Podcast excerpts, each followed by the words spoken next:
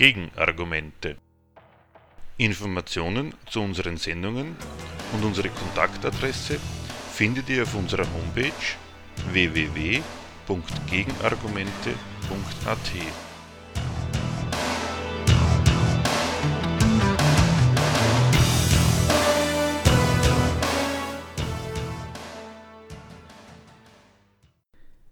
die Karriere des bedingungslosen Grundeinkommens von einer Forderung von Philanthropen zu einem auch von Politik und Wirtschaft in Erwägung gezogenen Vorhaben.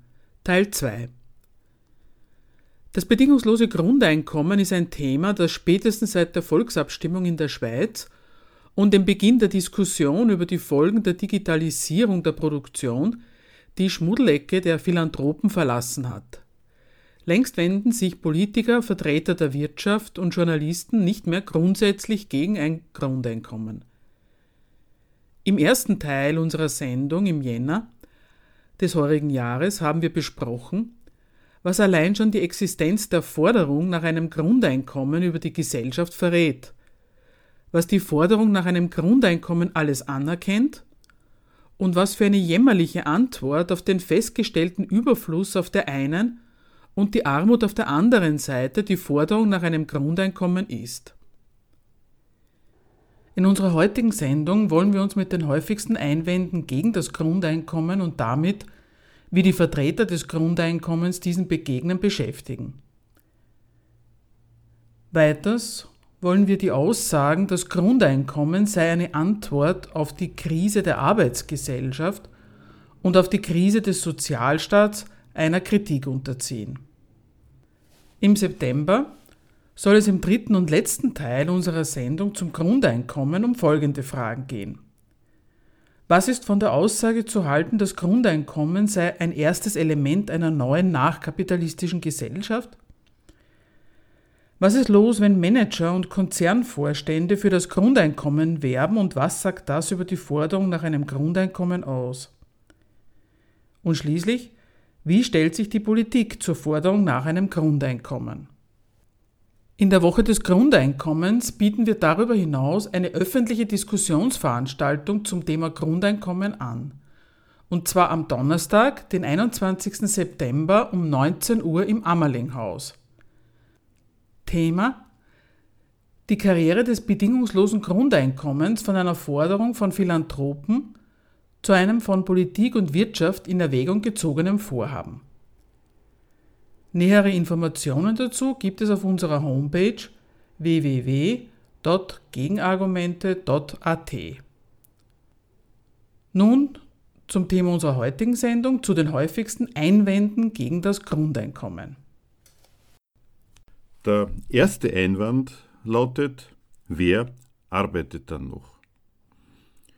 In der Tageszeitung Die Presse vom Juni vorigen Jahres konnte man dazu Folgendes lesen, Zitat.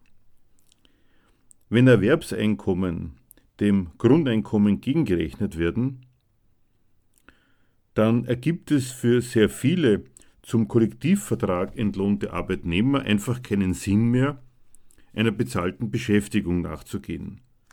Wieso sollte der Bäckergeselle für ein paar Euro im Monat jeden Tag um zwei Uhr morgens aufstehen? Und wieso sollte jemand unangenehme Arbeiten wie WC-Putzen erledigen, wenn es dasselbe Geld auch ohne gibt? Um das System aufrechtzuerhalten, müssten die Löhne im unteren Bereich in diesem Fall also sehr stark angehoben werden. Die folgende Lohnpreisspirale hätte das Grundeinkommen sehr schnell radikal entwertet. Zitat Ende. Ohne ein gewisses Maß an Paradoxie kommt diese Position des Presseschreibers nicht aus. Wo die Vertreter eines bedingungslosen Grundeinkommens und nicht nur sie davor warnen, dass die Arbeit auszugehen droht, machen sich seine Zweifel am schieren Gegenteil fest. Würde noch gearbeitet, gäbe es ein Grundeinkommen und wenn ja, zu welchen Bedingungen? Was treibt den Presseschreiber um? Die Sorge um die Produktion seines geliebten Frühstücksgebäcks ist es nicht, so viel ist klar. Eine Gesellschaft, die Brot und Gebäck haben will, muss für ihre Herstellung sorgen. Das weiß auch der Journalist der Presse. Seine Bedenken gelten nicht der Produktion von ausreichend Brot und Gebäck. Er zweifelt, ob die Arbeit der Bäcker und ihrer Gesellen noch so schön billig zu haben wäre wie zur Zeit, gäbe es ein solches Grundeinkommen. Davor will er warnen. Ein Grundeinkommen, so sein Verdacht, hätte die Konsequenz, dass für derlei von ihm als unattraktiv gekennzeichnete Arbeiten glatt mehr an Lohn gezahlt werden müsste. Die in seinen Augen unausweichliche Konsequenz, die Produkte würden letztlich für uns alle teurer. Unschwer zu erkennen, dass die in seinen Augen so erfreuliche Günstigkeit solcher Arbeiten ihren Grund in der prekären Lage der Menschen hat, die auf einen solchen Arbeitsplatz angewiesen sind. Ohne ihn und sei er noch so miserabel bezahlt, stünden sie glatt noch schlechter da, weil dann völlig ohne jedes Auskommen. Ganz entsprechend der in der Marktwirtschaft üblichen und geltenden Rechnungsweise nutzen Unternehmen diese Lage ganz sachgerecht nach Kräften aus. Je geringer der Lohn, die Lohnkosten, desto höher schließlich der Gewinn, um den sich alles geschäftliche Treiben dreht. Vor jedem Versuch, diesen in der prekären Lage der Menschen begründeten Zwangscharakter durch ein bedingungsloses Grundeinkommen zu ändern, kann der Journalist der Presse nur abraten, könnte dies durch die Menschen dazu verleiten, höhere Löhne zu fordern und vielleicht sogar durchzusetzen. Unternehmer könnten dann doch gar nicht anders, als ihre in ihrer Kommandogewalt über ein Stück des gesellschaftlichen Produktionsprozesses gründende Freiheit dazu zu nutzen, die Preise ihrer Produkte ihrem Profitinteresse gemäß zu erhöhen, um sich derart für die höheren Löhne schadlos zu halten. Das leuchtet einem Journalisten der freien Presse allemal ein. Seine Schlussfolgerung ein bedingungsloses Grundeinkommen würde bloß den Markt durcheinanderbringen, ohne den Beziehern des bedingungslosen Grundeinkommens letztlich wirklich zu helfen. Kurz, der Zwangscharakter der Lohnarbeit, der lässt sich einfach nicht abschwächen. Das müsste doch auch den Vertretern eines Grundeinkommens einleuchten. Kritisiert haben will er mit dem von ihm entworfenen Bild freilich nicht die herrschenden Zustände ob ihre für nicht wenige katastrophalen Wirkungen.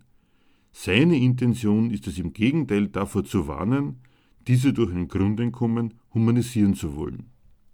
Dieser Sorte von marktwirtschaftlichem Realismus setzen die Anhänger eines bedingungslosen Grundeinkommens ausgerechnet ihre feste Überzeugung entgegen, dass ein Grundeinkommen weit davon entfernt, der Marktwirtschaft Schaden zuzufügen, diese erst so richtig beflügeln würde.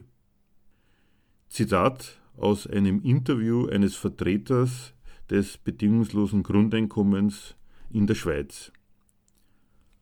Das Grundeinkommen ist weder leistungs- noch arbeitsfeindlich. Ganz im Gegenteil. Wir können wesentlich produktiver werden, wenn unsere Existenz gesichert ist. Einkommen ist nicht nur Grundlage zum Leben, sondern auch Grundlage für Leistung. Meine Arbeit wird desto besser, je mehr ich mit ihr verbinde. Wer nur arbeitet, um über die Runden zu kommen, kann seine Leistung nicht voll entfalten. Zitat Ende. Verstehen können die Schweizer Vertreter des Grundeinkommens die Sorgen des Presseschreibers allemal. Der Erfolg der Unternehmen muss schon sein. Das sehen Sie nicht anders als der genannte Kritiker eines Grundeinkommens. Anders als er sind sie nur davon überzeugt, dass ein Grundeinkommen diesem Erfolg nicht nur nicht ab, sondern ganz im Gegenteil ausgesprochen zuträglich wäre. Befreit von der Sorge um den Arbeitsplatz könnten sich die Menschen zur Freude der Unternehmen erst so richtig ins Zeug legen und zeigen, was in ihnen steckt. So ganz verlassen sich freilich auch die Verfechter eines bedingungslosen Grundeinkommens nicht auf ihren Glauben in die arbeitsame und schaffensfrohe menschliche Natur, im Dienste der Wirtschaft. Auch sie kennen daher durchaus noch handfestere Argumente und Hebel, warum die Sorge von Politik, Journalie und Unternehmen, die Arbeitskräfte könnten ausgehen, unbegründet ist. Zitat wieder von einem Vertreter des Schweizer Grundeinkommens. Wer befürchtet, bei einem Grundeinkommen von beispielsweise 2500 Franken, etwa dem heutigen Einkommenssteuerfreibetrag, würden die Menschen aufhören zu arbeiten, muss sich die Frage stellen lassen, warum die Menschen nicht auch heute schon die Arbeit niederlegen, sobald sie 2500 Franken verdient haben. Die Antwort fällt leicht, weil sie sich mehr wünschen als lediglich das Existenzminimum. Zitat Ende. Einerseits handelt es sich dabei freilich um einen Idealismus in Sachen heutiger Arbeitsverhältnisse als ob Arbeitnehmer die Freiheit hätten, sich die Anzahl der Arbeitsstunden ganz nach ihrem Gutdünken einzuteilen. Was und wie lange an einem Arbeitsplatz zu leisten ist und was man damit verdient, entscheiden noch immer die Unternehmer gemäß ihrer Kalkulation. Andererseits und vor allem sind derlei Aussagen aber eine brutale Auskunft. Mitten in einer Welt des Überflusses werde die Niedrigkeit des bedingungslosen Grundeinkommens schon dafür sorgen, dass Menschen sich trotz Grundeinkommens um eine Erwerbsarbeit bemühen, dass sie eine solche finden, wollen die Verfechter eines Grundeinkommens freilich nicht versprechen. Vom vorgeblich menschenfreundlichen Charakter eines bedingungslosen Grundeinkommens bleibt bei solchen Argumenten wahrlich nichts mehr über. Dass den Unternehmen die Arbeitskräfte ausgehen könnten, ist freilich nicht der einzige Einwand, der gegen ein Grundeinkommen erhoben wird. Ist ein solches Grundeinkommen denn überhaupt finanzierbar? lautet die nächste Frage, mit der die Vertreter eines Grundeinkommens sich konfrontiert sehen. Derlei Zweifel an der Finanzierbarkeit weisen die Vertreter eines Grundeinkommens nicht einfach zurück, sondern nehmen sie ernst. Ausgangspunkt der Forderung nach einem Grundeinkommen ist der allseits geteilte Befund, dass künftig immer mehr Menschen jede Möglichkeit genommen wird, auch nur ein Auskommen zu verdienen. Derlei Resultate der Ökonomie lassen die Vertreter eines Grundeinkommens aber nicht in ihrem Glaube irre werden, letzter Zweck allen Produzierens sei die Versorgung der Menschen mit allem Nötigen. Dieser fixen Überzeugung gemäß ziehen sie daraus, dass diese Versorgung immer weniger zustande kommt nicht den Schluss nach den Gründen dieser systematischen Abweichung der Realität von ihrem Versorgungsideal zu suchen, sondern machen sich stattdessen an den Beweis, dass die Realität und ihr eigenes Ideal von ihr sich ganz und gar systemkonform durch ein Grundeinkommen zur Deckung bringen lassen. Ausnahmslos alle Verfechter eines Grundeinkommens machen sich daher zum Zweck dieses Nachweises daran, ein Finanzierungsmodell zu entwerfen. Wer ein Grundeinkommen fordert, geht vom Befund aus, dass der Lohn für Arbeit in den Betrieben, der Bereich der Gesellschaft, der den gesamten materiellen Reichtum hervorbringt, noch nicht einmal das Überleben der Menschen hergibt. An dieser Wirtschaft, darin besteht Einigkeit unter den Vertretern des Grundeinkommens, muss und soll sich nichts ändern. Deren Zweck, Mehrwertproduktion, Produktion und Konsumption für Profit, soll bleiben, wie er ist. Wenn aber die Wirtschaft nicht für existenzsichernde Löhne sorgt, bleibt als Finanzier des Grundeinkommens einzig der Staat. Da er das Geld dafür qua Steuern der Wirtschaft entzieht, die dadurch aber keinesfalls geschädigt werden soll, werden die diversen Einnahmen und Ausgabenposten des Staatshaushaltes einer akribischen Überprüfung unterzogen und Vorschläge dafür erarbeitet, wie sie im Sinne der Leistbarkeit des Grundeinkommens zu modifizieren wären. Die Modellbildnerei beginnt gewöhnlich mit der Festlegung einer konkreten Höhe des Grundeinkommens, die sich, wie die folgenden Überlegungen zeigen werden, nicht zufällig an der staatlich definierten Armutsgrenze orientiert. Für Kinder wird in der Regel ein noch geringeres Grundeinkommen veranschlagt. Steht die Höhe des Grundeinkommens einmal fest, ergibt sich der gesamte Finanzbedarf durch Multiplikation mit der Zahl seiner Bezieher. Sofort stellt sich allen Modellbildnern die Frage, wer zum Kreis der Empfänger gehören soll. Diese Entscheidung fällt bei allen längs des Kriteriums, wer im jeweiligen Land seinen Lebensmittelpunkt hat. Je nach Modell werden darunter entweder alle Staatsbürger gefasst oder aber jene, die eine gewisse Mindestdauer im Land ansässig sind. Dies alles definiert, ergibt sich der gesamte Finanzbedarf durch einfache Multiplikation. Gegengerechnet wird bei allen sofort, was durch das Grundeinkommen alles an staatlichen Ausgabenposten eingesperrt werden kann. Die, je nach Modell und Interessenslage und Gesellschaftsentwurf des Modellbastlers, leicht unterschiedliche lange Liste an Einsparungen beginnt bei der langfristigen Streichung der Pensionen und der Streichung der Lohnfortzahlung im Krankheitsfall. Wer in Sachen Pension oder Krankheit mehr will, darf sich wie bisher eigenverantwortlich versichern, so er kann. Mit dieser Eigenverantwortung ist ja nicht gemeint, dass jeder, der will, auch das nötige Kleingeld verdienen kann. Die Liste setzt sich fort mit der Streichung der Sozialhilfe und von Teilen der Arbeitslosenhilfe. Eingerechnet werden weiters Einsparungen im Bereich der Pflege. Ebenfalls entfallen die Leistungen des Familienlastenausgleichsfonds.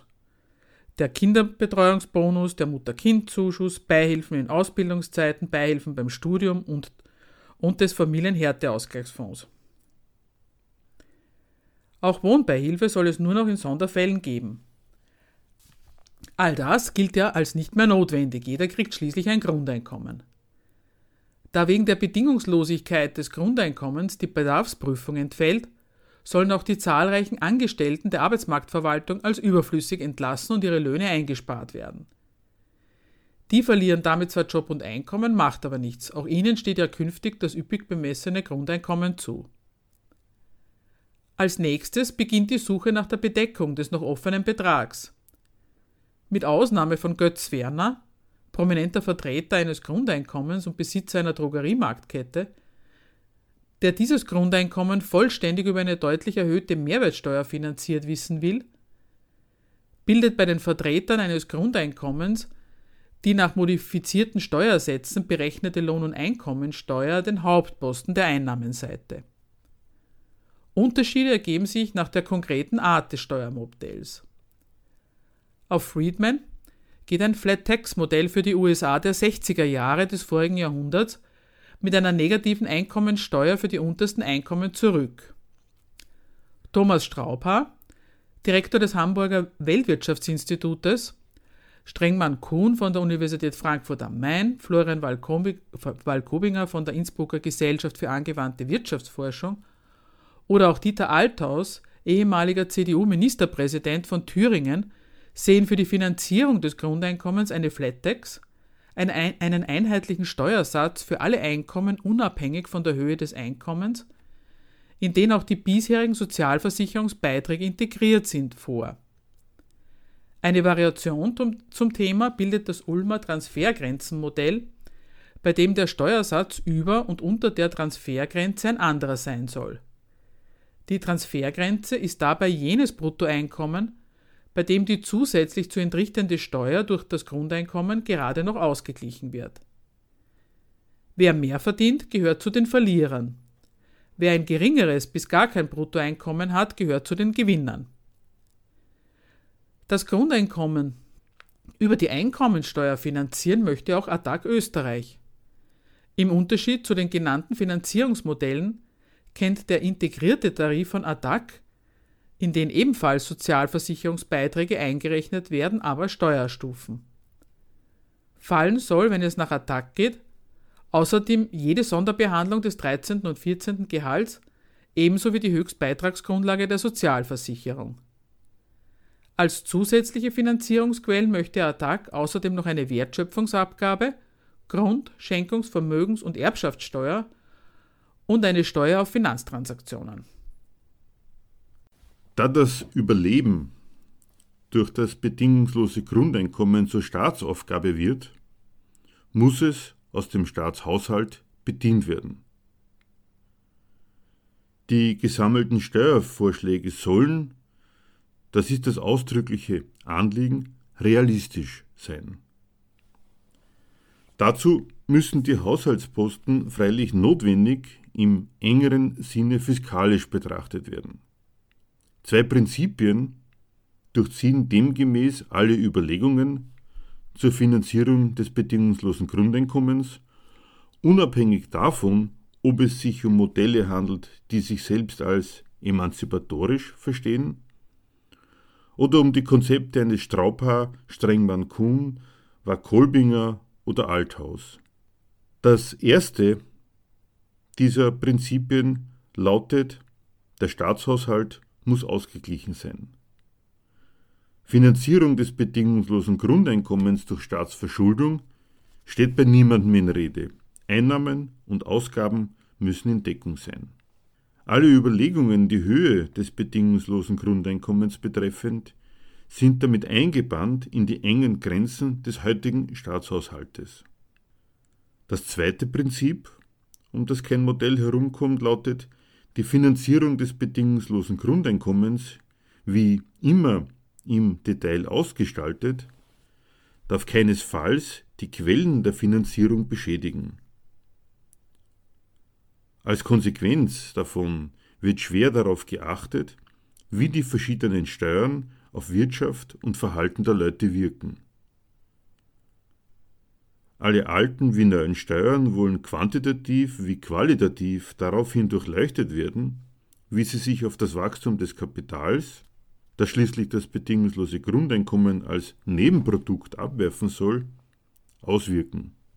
Dabei tun sich deutliche Unterschiede zwischen den verschiedenen Steuerquellen auf. Produktives Kapital darf man schon einmal nicht besteuern. Würde dies doch die Basis des Wachstums, das das Grundeinkommen finanzieren soll, beschränken. Analoges gilt auch für die Gewinne. Würde ihre Besteuerung durch die Konkurrenz und damit die Wachstumspotenz der heimischen Wirtschaft im internationalen Vergleich verschlechtern. Selbst ADAC, die als einzige überhaupt Gewinnsteuern in Erwägung zieht, fordert daher die Zitat globale Koordination der Unternehmensgewinnbesteuerung. Kann sich also eine solche Steuer höchstens im internationalen Gleichklang vorstellen. Die Konkurrenzposition der österreichischen Wirtschaft soll keinesfalls verschlechtert werden.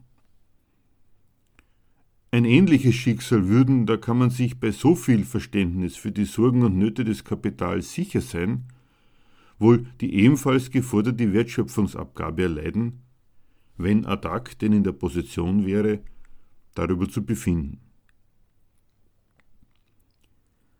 Ganz und gar nicht zufällig daher, dass beinahe alle Vertreter eines bedingungslosen Grundeinkommens auf die Lohn- und Einkommensbesteuerung als Hauptfinanzierungsquelle dieses bedingungslosen Grundeinkommens verfallen. Geld, das nur dem Konsum dient, darauf kann getrost zugegriffen werden. Das beschränkt zwar den Konsum der Betroffenen, nicht aber das Wachstum.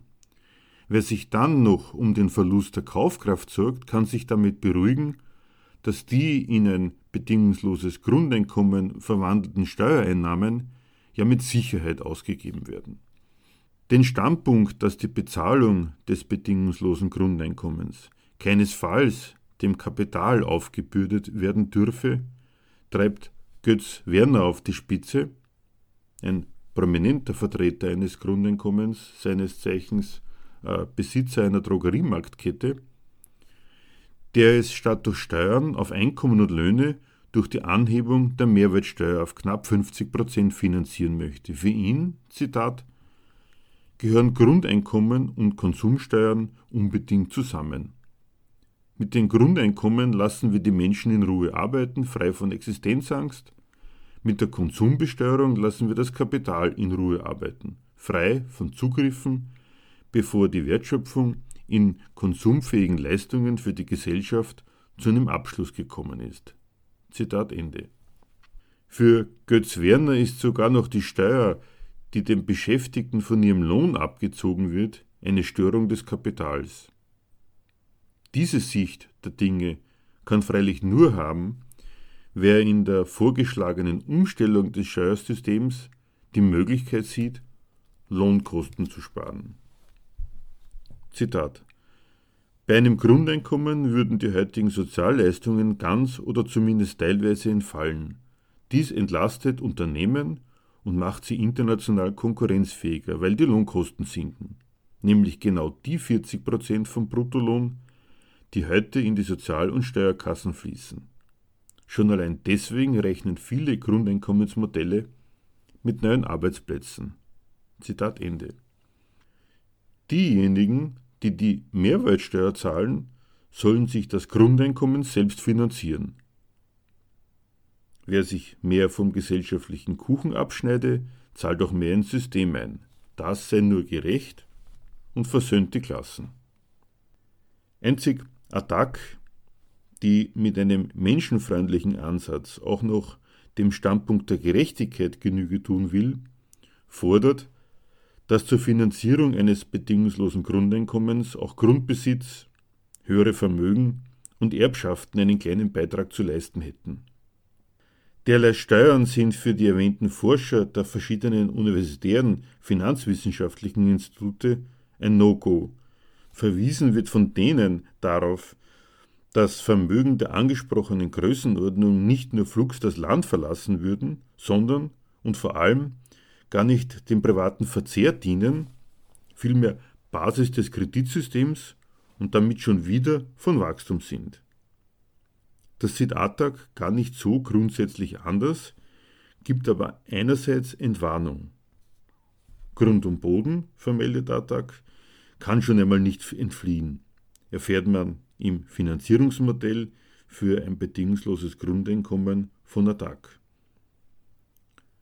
Und was Geldvermögen betrifft, träumt die Organisation von einem europäischen Gleichgang, der es doch möglich machen müsste, die Frage der Flucht von Geldvermögen irgendwie in den Griff zu kriegen. Wer außerdem, wie auch Attac, das Wachstum in den Dienst der Finanzierung eines bedingungslosen Grundeinkommens stellen möchte, wird sich wohl auch noch zur Erkenntnis vorarbeiten, dass Steuern auf Erbschaften, zumindest wenn es sich um die Vererbung von Betriebsanlagen handelt, kontraproduktiv wären. Zum einen bedroht das wieder einmal die sowieso schon spärlichen Arbeitsplätze und zum anderen wäre das schon wieder eine Beschränkung des Wachstums, aus dem das Grundeinkommen finanziert werden soll. Wie immer im Einzelnen von den verschiedenen Vertretern eines bedingungslosen Grundeinkommens gerechnet wird. Eines kommt ganz und gar nicht zufällig bei allen raus. Angesagt ist fiskalisches Denken, das bedeutet staatliche Einnahmen ebenso wie staatliche Ausgaben sind unter dem Gesichtspunkt ihrer Wirkung auf das Wachstum zu betrachten. Keinesfalls darf die Wirtschaft in Form von Steuern und Abgaben merklich mehr an Geldmitteln entzogen werden als zurzeit. Erbracht werden soll der Beweis der Realitätstauglichkeit des Grundeinkommens und der ist nur dann geleistet, wenn es aus dem Haushalt zu bestreiten geht der ist doch die Realität, an der gemessen wird. Weil zweitens jeder Steuerabzug die Gefahr in sich birgt, dass er das Wachstum, das in den Dienst des bedingungslosen Grundeinkommens gestellt werden soll, beschränkt, ist sorgsam abzuwägen, wo zugegriffen werden darf und wo keinesfalls. An der Erfüllung dieser beiden Prinzipien kommt keiner der Vorschläge, in welch wohlmeinender Absicht auch immer formuliert, herum. Selbst die menschenfreundlichsten Vertreter kommen in Anwendung dieser zwei Prinzipien immer nur auf ein mehr als bescheidenes Grundeinkommen, knapp über dem, was in der heutigen EU ganz offiziell als Armut gilt. So stolz die Vertreter eines bedingungslosen Grundeinkommens auch darauf verweisen mögen, dass ihr Grundeinkommen finanzierbar ist, ist diese Finanzierbarkeit letztlich Resultat einzig der Bescheidenheit ihres Anspruchs. Eines Anspruchs, der nicht Maß nimmt am vorhandenen Reichtum, an den produktiven Potenzen unserer Gesellschaft und der noch von allen Vertretern des bedingungslosen Grundeinkommens zitierten schier grenzenlosen Möglichkeit der Produktion von Gütern aller Art, sondern an der Möglichkeit, mitten in diesem Überfluss den Menschen wenigstens ein Überleben in Würde ermöglichen zu können. Sowas Erbärmliches kommt raus, wenn man der Realität die Übereinstimmung mit dem eigenen Ideal von ihr abtrotzen will.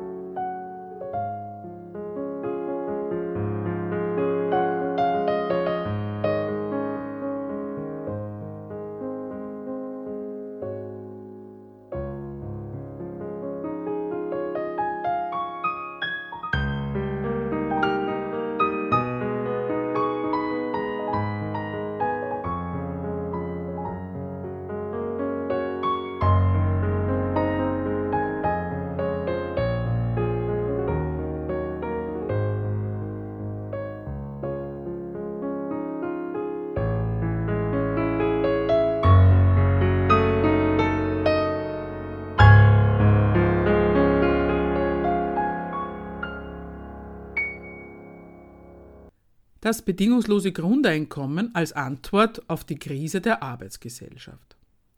Eine bereits seit den 80er Jahren des vorigen Jahrtausends beschworene Gefahr, die Arbeitsgesellschaft ist am Ende, hieß ein Beitrag von Ralf Dahrendorf in der Zeitschrift Die Zeit aus dem Jahre 1982. Oder Das Ende der Arbeit und ihre Zukunft heißt ein Buch von Jeremy Rifkin aus dem Jahr 2005. Also diese beschworene Gefahr bekommt angesichts von Industrie 4.0 neue Aktualität. Kein Bericht über die neue digitale Welt kommt aus ohne die Thematisierung ihrer Konsequenzen für die Arbeitswelt. Und da lautet die Prognose, dass massenweise Arbeitsplätze wegfallen werden. Die Proponenten der Schweizer Initiative für ein Grundeinkommen bewarben ihre Forderung damit, dass das Grundeinkommen die Lösung des Problems der Digitalisierung, dass die Technik in rasantem Tempo Arbeitsplätze frisst, sei. Sie beziehen sich damit positiv auf ein von der Gesellschaft selbst diagnostiziertes Problem, die fehlende Arbeit. Zu klären wäre, wem da eigentlich was fehlt. Stimmt denn der Befund, dass die Gesellschaft an der fehlenden Arbeit leidet? Die Arbeitslosen haben tatsächlich ein Problem, das besteht aber nicht darin, dass sie nicht arbeiten. Ihnen fehlt nicht die Arbeit, sondern das Einkommen. Ihr Problem ist Armut, und das haben wirklich nur Sie. Um Ihr Leben und Ihren Lebensunterhalt geht es in dieser Wirtschaft eben nicht. Die Arbeit, auf deren Verdienst Sie angewiesen sind, wird nicht für Ihren Lebensunterhalt, sondern für den Gewinn des Unternehmens veranstaltet. Deswegen findet die für Sie notwendige Arbeit nicht statt, sobald sie für den Gewinn nicht mehr gebraucht wird. Wenn die Wirtschaft sich zum Problem Arbeitslosigkeit bekennt, dann ist das eine offene Lüge, mit der sie ihren Diener vor der Ideologie der Gemeinnützigkeit ihrer Profitmacherei macht. Tatsächlich leidet die Wirtschaft nicht an der Arbeitslosigkeit, sondern schafft sie durch ihre Rationalisierungen. Dem Staat entgehen Steuereinnahmen und Sozialabgaben. Einerseits stört den Staat die Arbeitslosigkeit tatsächlich. Andererseits denken die Politiker nicht daran, die Spielregeln, unter denen die Arbeitslosen entstanden sind und weiterhin entstehen, in irgendeiner Weise zu modifizieren, dass das nicht mehr passiert. Zur Organisation der Arbeit hat der freiheitliche Staat die Eigentümer der Produktionsmittel ermächtigt. Auch der Staat steht auf dem Standpunkt, dass nur Arbeit, die mehr Geld abwirft als den Lohn, den sie kostet, wert ist, verrichtet zu werden. Der allseitige Ruf nach Arbeit, Arbeit, Arbeit ist nur ein gemeinsamer Titel für gänzlich disparate bis widersprüchliche Anliegen und Beschwerden von Staat, Kapital und Arbeitervertretung, die zum normalen Funktionieren des weltweit agierenden globalen Kapitalismus dazugehören. Ist die Charakterisierung des Kapitalismus als Arbeitsgesellschaft eigentlich richtig? Der Begriff Arbeitsgesellschaft charakterisiert weder die marktwirtschaftliche noch irgendeine andere Gesellschaft. Der Kapitalismus benutzt Arbeit, aber dreht sich nicht um Arbeit in dem Sinn, dass Arbeit und ihre Verteilung im Mittelpunkt des gesellschaftlichen Lebens stünden. In jeder Gesellschaft muss gearbeitet werden. Lebensmittel müssen herbeigeschafft, Häuser gebaut werden. Instrumente, die man benutzt, müssen hergestellt werden. Die müssen mal mit weniger Arbeit, mal mit mehr Arbeit hergestellt werden, je nachdem, wie weit die Produktivkräfte fortgeschritten sind. In all dem unterscheidet sich diese Gesellschaft nicht von anderen. Der besondere Unterschied besteht darin, dass diese Notwendigkeit der Arbeit in der Marktwirtschaft von denjenigen ausgenutzt wird, die per Eigentum den exklusiven Zugriff auf die Produktionsmittel haben und den anderen die Verrichtung der notwendigen Arbeit für den Lebensprozess der Gesellschaft nur gestatten, wenn diese Arbeit nicht nur denen nützt, die sie verrichten, sondern zuerst und vor allem denjenigen, die die Produktionsmittel besitzen und diese dadurch, dass gearbeitet wird, bereichert. Nach dieser Seite könnte man sagen, dass gar nicht genug gearbeitet werden kann. So sehen es ja die Unternehmen einerseits. Es kann gar nicht genug gearbeitet werden, insofern die Arbeit geeignet ist, ihren Gewinn zu steigern. Andererseits steht die Verrichtung der notwendigen Arbeit deswegen auch unter der Bedingung, nur wenn sie profitabel und rentabel ist, kommt sie überhaupt zustande. Also, den Kapitalismus als Arbeitsgesellschaft zu bezeichnen, ist insofern falsch, als das Besondere dieser Gesellschaft eben nicht ist, dass gearbeitet wird, sondern dass für den Gewinn der Eigentümer der Produktionsmittel gearbeitet wird. Dann und nur dann findet die notwendige Arbeit derjenigen, die den Lohn für ihre Arbeit brauchen, überhaupt statt. Die Charakterisierung des Kapitalismus als Arbeitsgesellschaft ist aber noch in einer anderen Hinsicht krumm. Die Wortschöpfung Arbeitsgesellschaft behauptet, die in jeder Gesellschaft nötige Arbeit als den speziellen Dreh- und Angelpunkt dieser Gesellschaft, die ihre Gliederung, die Stellung der Menschen in ihr bestimmt. Wörtlich genommen stimmt an diesem Bild nichts. Nie hat die ganze Gesellschaft gearbeitet, nie wurden Menschen, wie irrational das auch wäre, mit Arbeit versorgt. Nie war Arbeit Grund und Quelle der Teilhabe am gesellschaftlichen Reichtum. Noch immer gilt, dass die wirklich Reichen nicht arbeiten, aber darüber entscheiden, ob die Arbeit der anderen zustande kommt. Und das tut sie nur dann und nur in dem Maß, in dem sie die Eigentümer der Produktionsmittel bereichert. Diesen gehört der gesellschaftliche Reichtum und wenn sie Teile davon als Lohn auszahlen, dann gilt als gerechte Teilhabe der Arbeitsleute daran genau immer das, was sie sich von ihren Löhnen kaufen können. Warum das Gerede vom Ende der Arbeitsgesellschaft verkehrt ist. Dass die heutigen Arbeitslosenraten höher sind als in den 70er Jahren, ist das eine. Aus einem Anstieg der Arbeitslosenquote in Österreich von 2% im Jahr 1980 auf rund 9% im Jahr 2016, ein Ende der Arbeitsgesellschaft zu drechseln, stimmt deswegen noch lange nicht. Derselbe Sachverhalt bedeutet doch umgekehrt, dass nicht gerade schlappe 90 Prozent arbeiten müssen. Von nichts anderem aber als genau von dieser falschen Gleichsetzung von ansteigender Arbeitslosigkeit mit einem Ende der Arbeitsgesellschaft lebt der Befund von diesem Ende der Arbeitsgesellschaft. Der Kapitalismus wird dabei an einem falschen, nämlich einem idealistischen Maßstab gemessen am Maßstab der Arbeitsversorgung.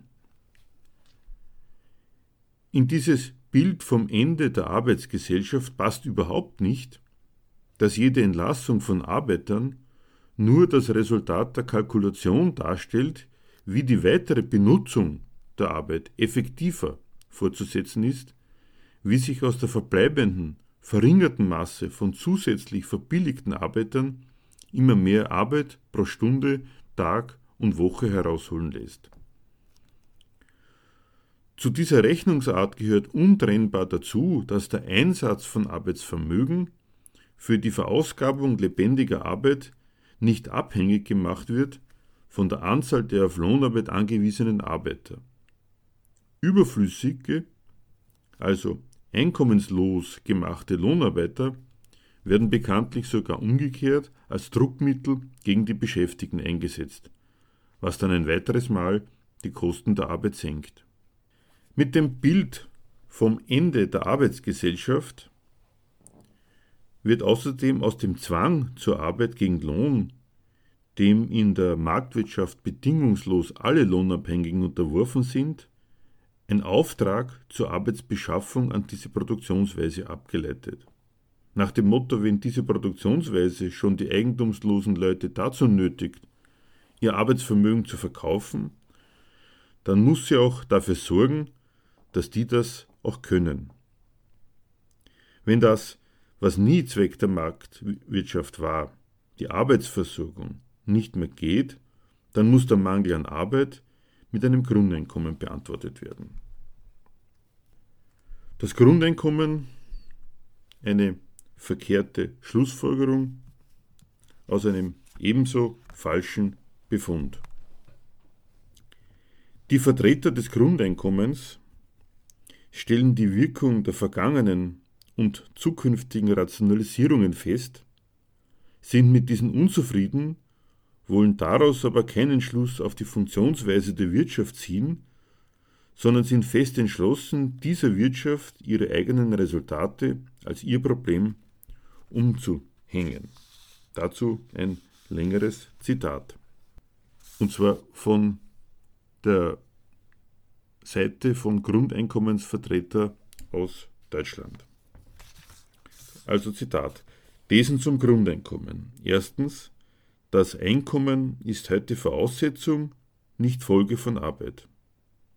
Denn erst muss man leben können, dann kann man arbeiten.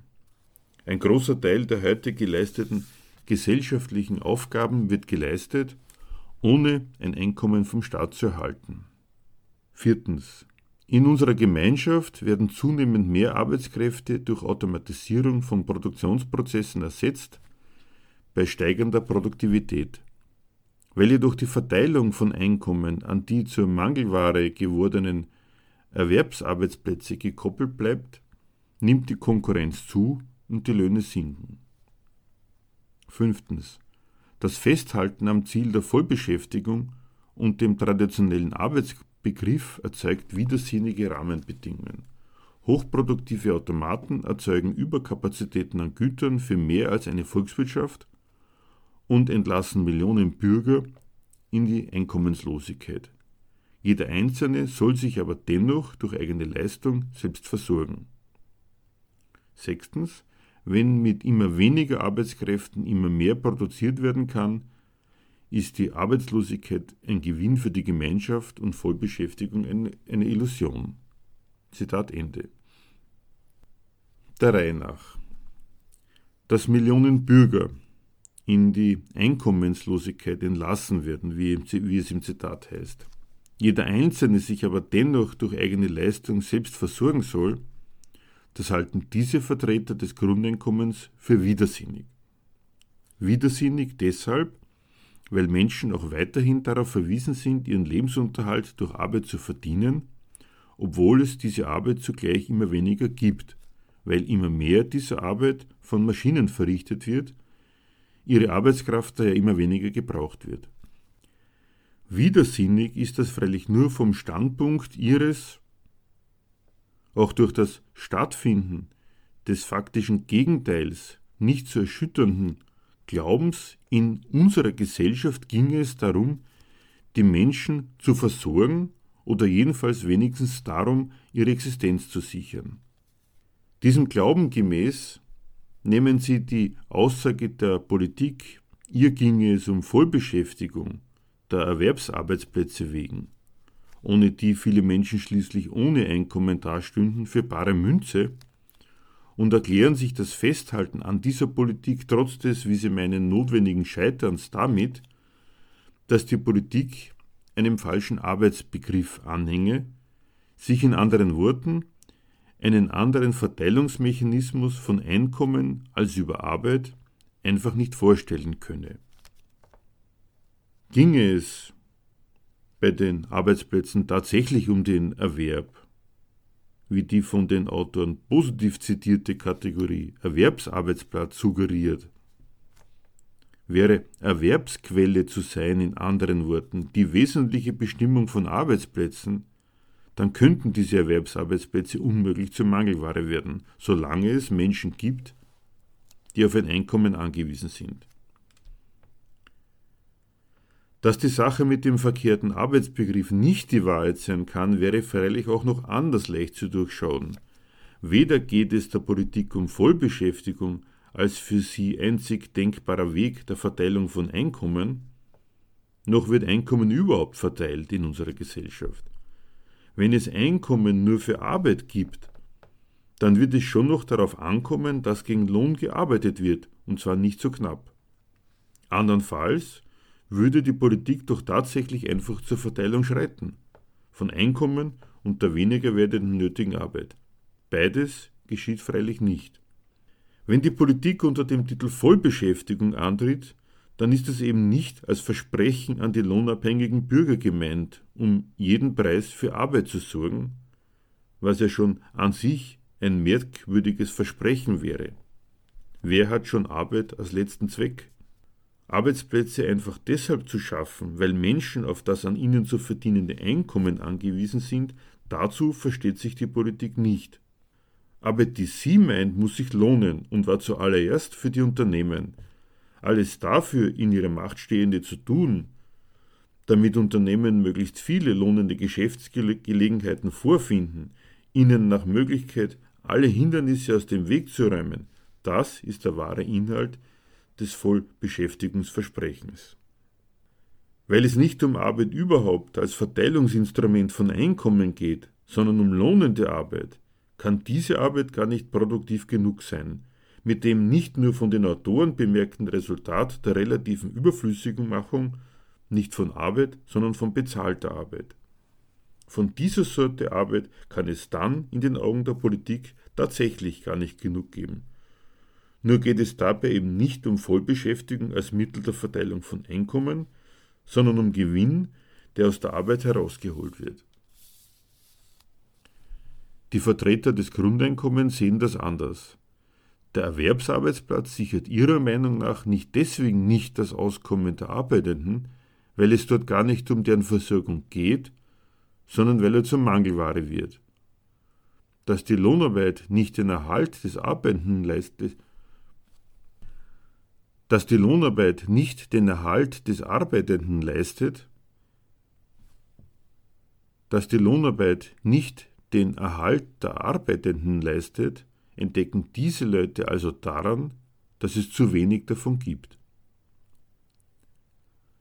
Was ist der Vorschlag der Vertreter des Grundeinkommens angesichts um sich greifender Einkommenslosigkeit gepaart mit beinahe unerschöpflichen und das ist jetzt zitiert, Überkapazitäten an Gütern. Nicht einfach die Verteilung der im Überfluss vorhandenen Produkte und der immer weniger werdenden nötigen Arbeit, sondern ein Grundeinkommen für alle. Das hätte Ihrer Meinung nach ganz nebenbei auch noch den Vorteil, dass das Einkommen endlich den ihm gebührenden Platz in der Gesellschaft einnehme. Nicht Einkommen um seiner selbst willen, sondern soziale Absicherung als Voraussetzung dafür, dass endlich wirklich befreit gearbeitet werden könnte. Was ist von der Aussage zu halten, das Grundeinkommen sei die adäquate Antwort auf die Krise des Sozialstaats? Der Sozialstaat kann seine eigentliche Funktion für soziale Sicherheit zu sorgen nicht mehr gewährleisten. Ein Grundeinkommen würde die verlorene soziale Sicherheit wieder zurückbringen, lautet ein Argument der Grundeinkommensbefürworter. Zitat die Sozialversicherungssysteme finanzieren sich bisher im Wesentlichen aus Beiträgen der sozialversicherungspflichtig Erwerbstätigen.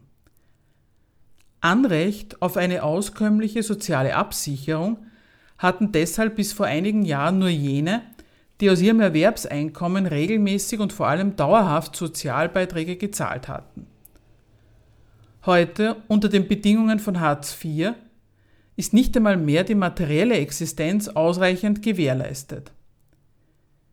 In Zeiten weithin niedrig bezahlter Jobs, von Leiharbeit oder von befristeten Arbeitsverträgen, von Scheinselbstständigkeit und von anderen prekären Formen neuer Arbeit muss das Sozialsystem erneuert werden. Soziale Sicherheit für alle gilt es neu zu gewinnen. Ein durch Steuern finanziertes Grundeinkommen ist der Weg dorthin. Zitat Ende von der Homepage www.grundeinkommen.de. Muss man die Vertreter des Grundeinkommens tatsächlich daran erinnern, dass die umfassende Verschlechterung der Lebensverhältnisse von Langzeitarbeitslosen anlässlich zunehmender Arbeitslosigkeit genau das Ziel von Hartz IV war? Die durch eben diese Reform beabsichtigte Einführung eines Niedriglohnsektors wird als das Erfolgsrezept für die seither wiedererlangte wirtschaftliche Stärke Deutschlands gefeiert. Als ob es nicht genau die Sozialpolitiker gewesen wären, die die Armut von Arbeitslosen, Niedriglöhnern usw. So durchgesetzt hätten, werden ihnen diese Resultate ihrer Politik als Auftrag, soziale Sicherheit für alle neu zu gewinnen, entgegengehalten, am besten durch ein durch Steuern finanziertes Grundeinkommen. Kann es sein, dass die mit dem Sozialstaat beabsichtigte soziale Sicherheit einen anderen Inhalt hat, als Fans des Sozialstaats sich das vorstellen mögen? Der Grund der staatlichen Notfalladministration namens Sozialstaat heißt Marktwirtschaft. Der Lohn wird im Kapitalismus nicht dafür gezahlt, dass man von ihm leben kann. Lohn bezahlt der Unternehmer dann und in der Höhe, die ihm nützt Ob seine Arbeiter davon leben können, geht ihn nichts an. Die Arbeiter umgekehrt müssen schauen, wie sie mit dem Verdienten auskommen. Viel mehr als die Finanzierung der Lebenshaltungskosten einer Periode des Arbeitslebens ist dank der unternehmerischen Kalkulation nicht drin. Kaum wird der Arbeiter von seinem Betrieb nicht mehr gebraucht, kaum verdient er nichts, kann er seinen gewöhnlichen Alltag nicht mehr finanzieren und ist tatsächlich auf Hilfe angewiesen. Nur spricht das nicht für die Hilfe, sondern gegen das System der Lohnarbeit. Das kann man dem Sozialstaat entnehmen, dass der Lohn, den der auf Lohnarbeit angewiesene Mensch verdient, den der verdient, der sich im Büro oder in der Fabrik abplagt, nicht für ein ganzes Leben reicht. Nicht als Ausnahme, sondern als die fest eingeplante Regel. Der Umstand, dass die Existenz des Sozialstaats zeigt, dass der auf Lohnarbeit angewiesene Teil der Menschheit mittels seines Lohns nicht in der Lage ist, die regelmäßig im Arbeitsleben anfallenden Notfälle, Arbeitslosigkeit, Krankheit und Alter zu bewältigen, war für Fans der sozialen Sicherheit nie Anlass dafür, sich eine solche Wirtschaftsweise, die permanent diese Notlagen hervorbringt, vom Hals zu schaffen, sondern umgekehrt den Staat für die sozialstaatliche Verwaltung der nationalen Arbeitsmannschaft zu loben. Dabei kann man an allen Abteilungen des Sozialstaats merken, dass es nie um die Abfederung des Schadens der Lohnabhängigen geht. Beispiel Arbeitslosenversicherung. Arbeitslosengeld kriegt nur, wer sich bereits ausreichend fürs Kapital nützlich gemacht hat.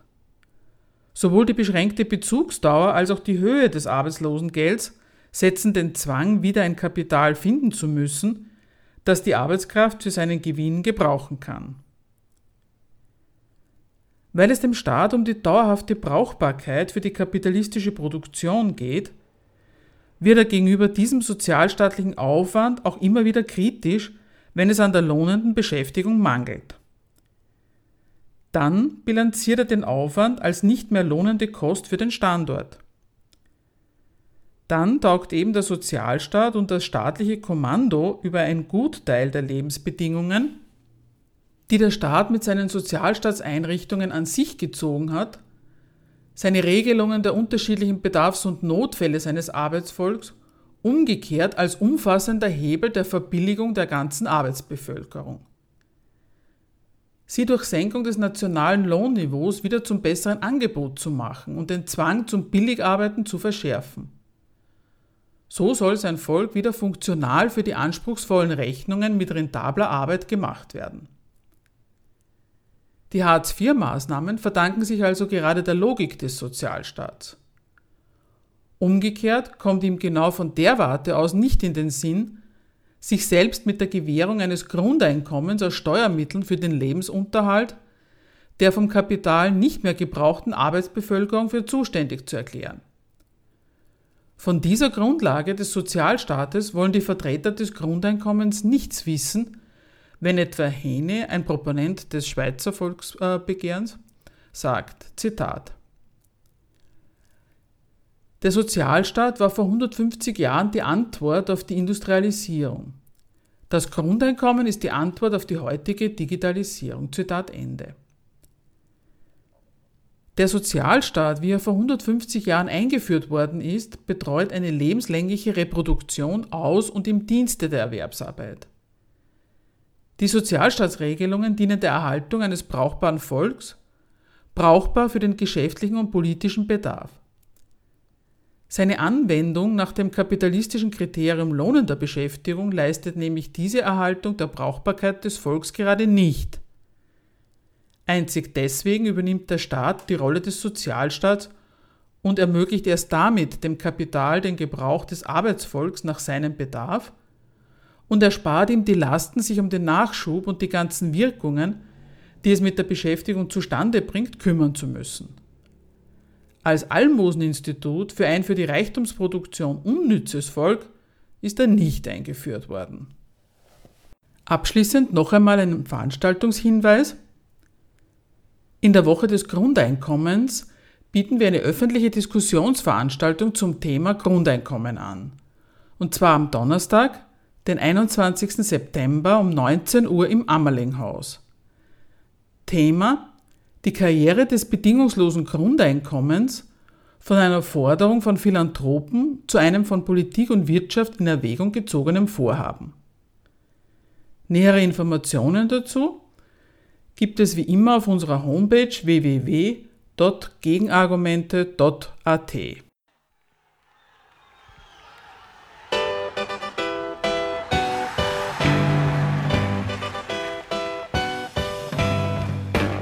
Für Diskussionsbeiträge und Kritik zu unserer Sendung verweisen wir wie immer auf unsere Homepage www.gegenargumente.at.